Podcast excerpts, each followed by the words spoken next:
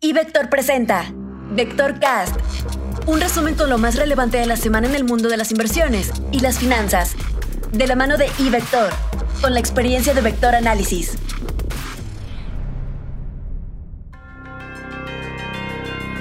Comentario económico. Las minutas de la última reunión del Banco de México dejan entrever la posibilidad de que en la próxima reunión del mes de marzo se pueda realizar una nueva reducción de la tasa de interés y probablemente por unanimidad. Todo va a depender del comportamiento de la inflación en el mes de febrero y en la primera quincena de marzo.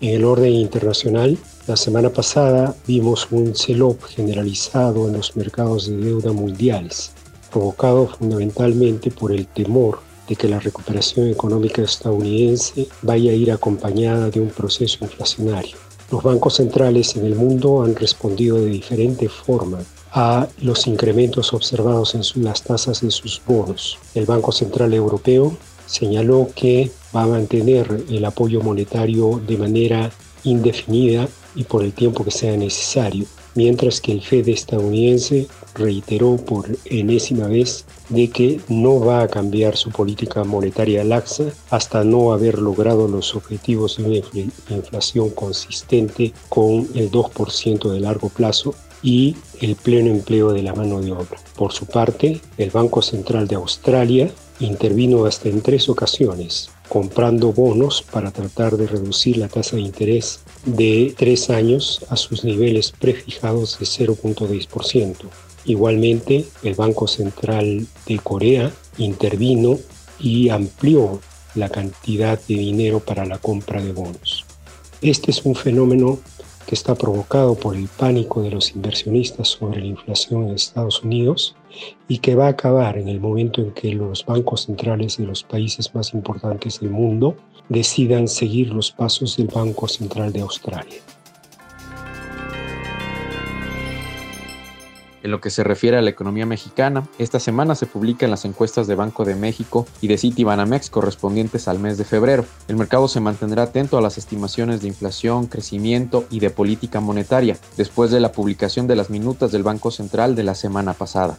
También se da a conocer el informe trimestral de inflación correspondiente al cuarto trimestre de 2020. Estaremos atentos a las estimaciones de inflación y de crecimiento de Banco de México, así como a las declaraciones de los diferentes miembros de su Junta de Gobierno, a fin de poder identificar en qué sentido votarán en las siguientes decisiones de política monetaria. Análisis técnico.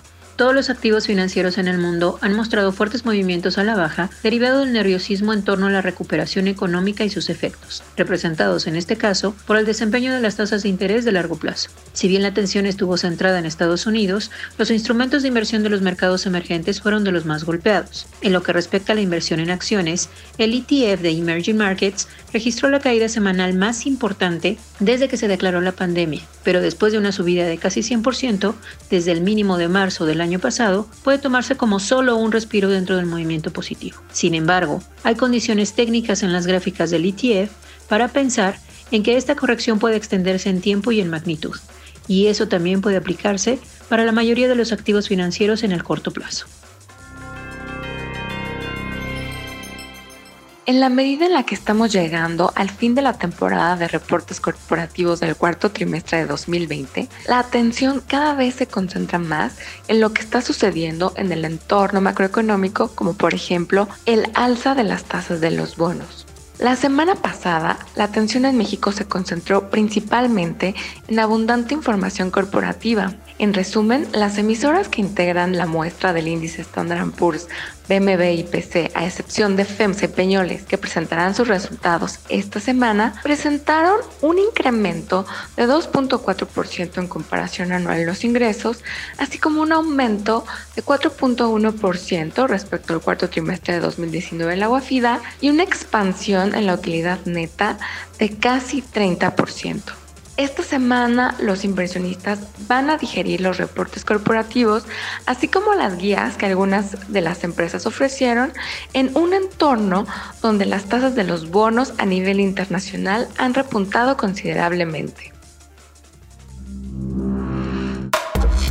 Informó para Vector Cast Rodolfo Navarrete, Luis Adrián Muñiz, Georgina Muñiz y Marcela Muñoz, quienes forman parte de nuestro equipo de Vector Análisis.